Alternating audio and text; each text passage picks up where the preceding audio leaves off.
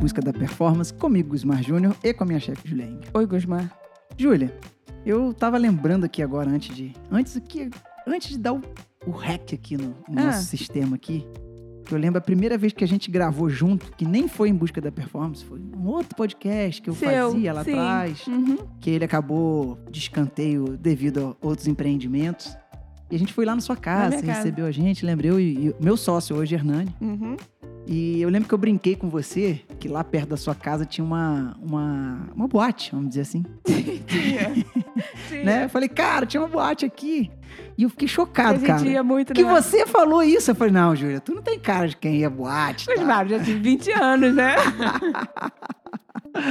E eu já frequentei ali um passado que nossos ouvintes provavelmente não, não conhecem. Meu, as pessoas mais próximas, sim. É, mas assim, o Gusmar já foi um cara de, de festa, um cara de, de bebida, de, de bagunça. Não era esse, como minha esposa costuma brincar comigo, esse idoso que habita em mim Idoso, hoje, que né? 9 horas da noite tô desmaiando, entendeu? Eu É. não nasci idosa, né, Gusmar? Eu nasci idosa. Eu tive adolescência, eu tive 20 anos. Tá certo, eu esqueci Mas- desse detalhe. Mas por que, que eu tô falando disso, Júlio? Porque hoje nós vamos falar de álcool. Uhum. Consumo do álcool, com treino, o que, que causa, o que, que não causa, o que, que dá e tal. É, eu tenho uma opinião que, inclusive, eu posso dizer que eu. Não vou dizer parei, porque daqui a pouco alguém me vê uma foto com um copo de cerveja na mão, vai. Uhum. Ah lá, falou que parou. Não, não, não. É, eu bebo muito, Muito esporadicamente. É, Igual a mim. tem uns momentos que eu vou, que eu, porque eu tô com vontade e eu, Uhum. eu tiro um tempo pra isso, mas não treino. Uhum. Porém, já aconteceu uma vez, é, tem, tem um ano, cara, tá fazendo um ano dessa gravação. Foi um Natal na família da minha esposa, eu acabei me cedendo um pouquinho assim num drink, fui treinar no outro dia, mas eu só consegui treinar no outro dia, no final do dia, e eu Hum. tava Mal. mal. Uhum. Não tava mal, tava péssimo, tava podre, cara, tava estragado, tava... Uhum. Então, assim, é uma coisa que não funciona. Quando eu comecei a parar ou suspender o consumo do álcool, era- tinha muito disso. Na época eu não tava assim competindo, não tava. Comecei a pedalar, sabe? Só que eu gostava de, de pedalar final de semana. Tô falando isso quando eu comecei mesmo, gente. 2014, talvez 15.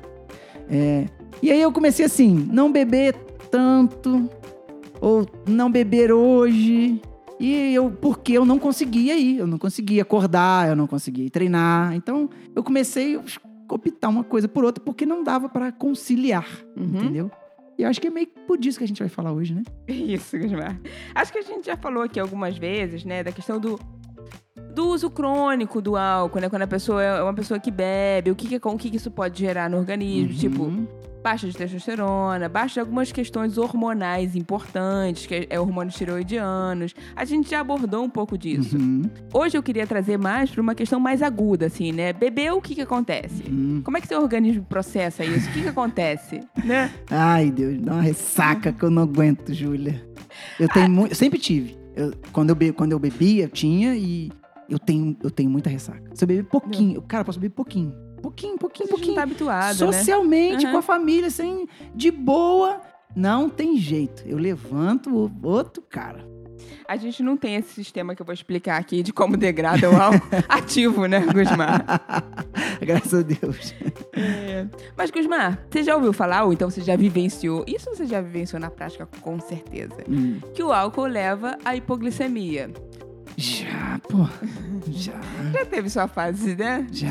de faltar já, glicose? Já. Uhum. Tanto que com- comigo não nunca aconteceu isso, mas com um amigo de um amigo. amigo meu? É, Aham. eu lembro que já teve que levar pro hospital e a primeira coisa, vai lá e Glicose. glicose na veia. É isso mesmo. Lembrei disso. Lembrei de um passado aqui. Mas não era eu mesmo, não, juro. Mas eu já, Não. já acompanhei vários amigos já nessa situação. O álcool, Gusmar, leva sim à hipoglicemia. E eu acho que é um sistema importante da gente entender o porquê, pra lá na frente a gente falar também sobre treino. Uhum. É, O álcool, mais, mais precisamente o etanol, né, quando entra no organismo, ele é rapidamente oxidado por três sistemas no fígado. Os três sistemas vão levar a me- a- os mesmos produtos, que seriam, primeiro, o acetaldeído e depois acetato. Então, etanol, acetaldeído, acetato. É, algumas evidências sugerem que o acúmulo desse acetaldeído é o que causa náusea, vômito, você ficar, cabeça. você ficar vermelho. Tá. Essas questões do álcool, Pô, né? pega fogo no dia. Enjoado. Não, não, não no dia seguinte, mas na verdade ali, quando está sendo processado, porque ele vai ser etanol, acetaldeído primeiro, e depois ele vai ser levado a acetato. Então, o acúmulo desse acetaldeído, dizem, algumas evidências sugerem que seria esse acúmulo o que, Que leva a esse, esse desconforto Ah, tá. Você maior tá dizendo na hora que está bebendo. na hora que tá bebendo. Ah, tá. Já, é porque eu sofro tanto de ressaca que eu já tava pensando. Não, pode até ser uma questão de ressaca também, dependendo do tempo que se demora para processar Entendi, isso, né? Entendi. Então vamos para os efeitos bioquímicos, né, de momentâneos ali. Como, como, como que isso acontece? Tudo é reação no nosso corpo, né, Gusmar? O etanol, para ser levado a acetato, o que, que acontece ali? Tem uma. Você começa a fazer reações e você começa a produzir uma razão muito aumentada de quem, quem é um pouco mais da área vai saber o que, que eu tô falando. De NADH para NAD+. Muito NADH para pouco NAD+. Essa questão, isso gera uma, uma informação importante dentro de você. Tudo no nosso organismo é sinalização. Sim. Isso, essa relação de um para o outro, é uma sinalização muito importante, que inibe é, a gliconeogênese. Então, o que é gliconeogênese? É a formação de glicose que não é vinda do carbo, né? A Uhum. gente já falou disso. Uhum. Gliconeogênese é quando você forma glicose a partir de lactato, a partir de aminoácido, a partir de glicerol. Hum, já tô vendo onde vai chegar. Você inibe isso. Então, ou você tem uma, uma quantidade suficiente de glicose no sangue e tá ok, ou quando essa quantidade de glicose começa a baixar e você precisaria dessa gliconeogênese, essa via tá inibida. Hum, Entendeu? De onde? Por isso que eu queria entendi. explicar bioquimicamente para te dizer exatamente de onde veio Por a isso que dá inibição. o BO todo de baixar De a glicemia e o cara precisar do resgate.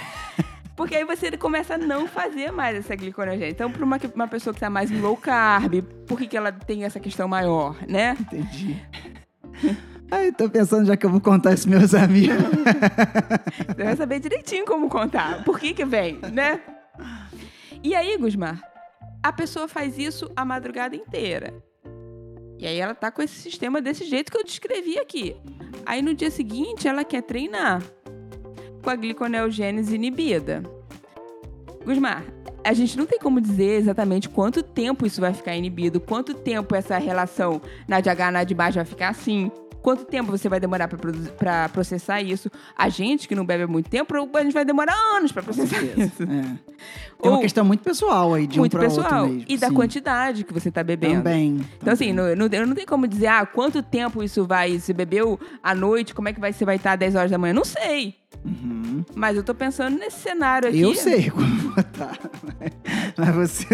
Eu tô pensando nesse cenário aqui na minha cabeça com essa gliconeogênese inibida e você tendo que fazer um treino duro ali. Com Vai certeza. pegar. Um treino duro, um treino longo, o que é que seja. Vai pegar, cara. Vai pegar, vai pegar. Então, o álcool é muito maior. O que eu queria trazer hoje é que o álcool não é só essa questão assim, ah, tá. Muito importante, não, muito importante. Questão hormonal, baixa testosterona é fundamental. Uhum. Mas tem uma questão imediata ali é, que não adianta você beber e querer fazer um treino legal na manhã seguinte. Cara, não vai nascer, não vai. É, eu acho que é meio que uma questão, assim, Júlia, que como eu passei por isso, uma questão de escolha. Uhum. Que eu, que eu, eu vejo assim, eu não consigo ver diferente, tá? Me perdoem quem não concordar comigo, e eu entendo. Mas. Nem todo mundo precisa concordar com a gente, né, Isso, Gusmar? isso, Porque agora a gente isso. tá num mundo que se a É. pessoa não concorda é ódio. Não, você pode cara, discordar. Pode discordar, pô. Minha esposa é Fluminense, eu sou Vasco, cara. Tá tudo E a bem. gente se ama e a gente vê jogo sentado junto no A sofá. gente coloca aqui um pensamento, tá tudo bem você É, discordar. então, assim, por que, que eu tô falando isso? É, cara, se a gente tá falando alguém aqui pra, que quer treinar, que quer performar, independente do seu objetivo de performance, é, não tem jeito. A vida é feita de escolhas.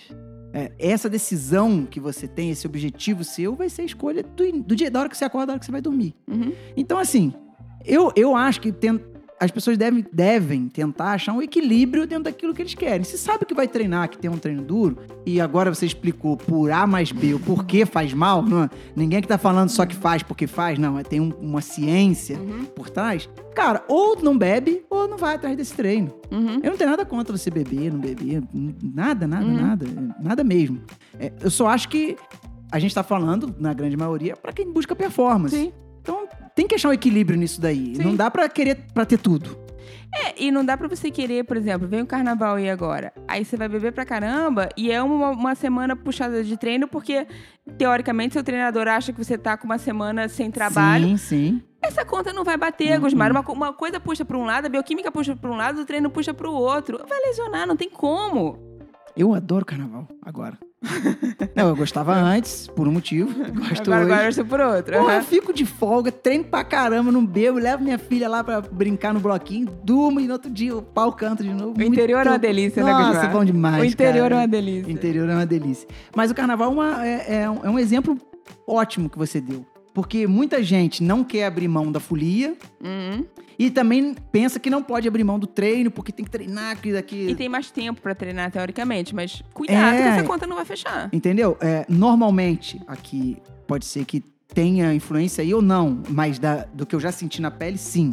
É, o carnaval, pra gente, no Brasil, é, é um- uma época do ano ainda quente.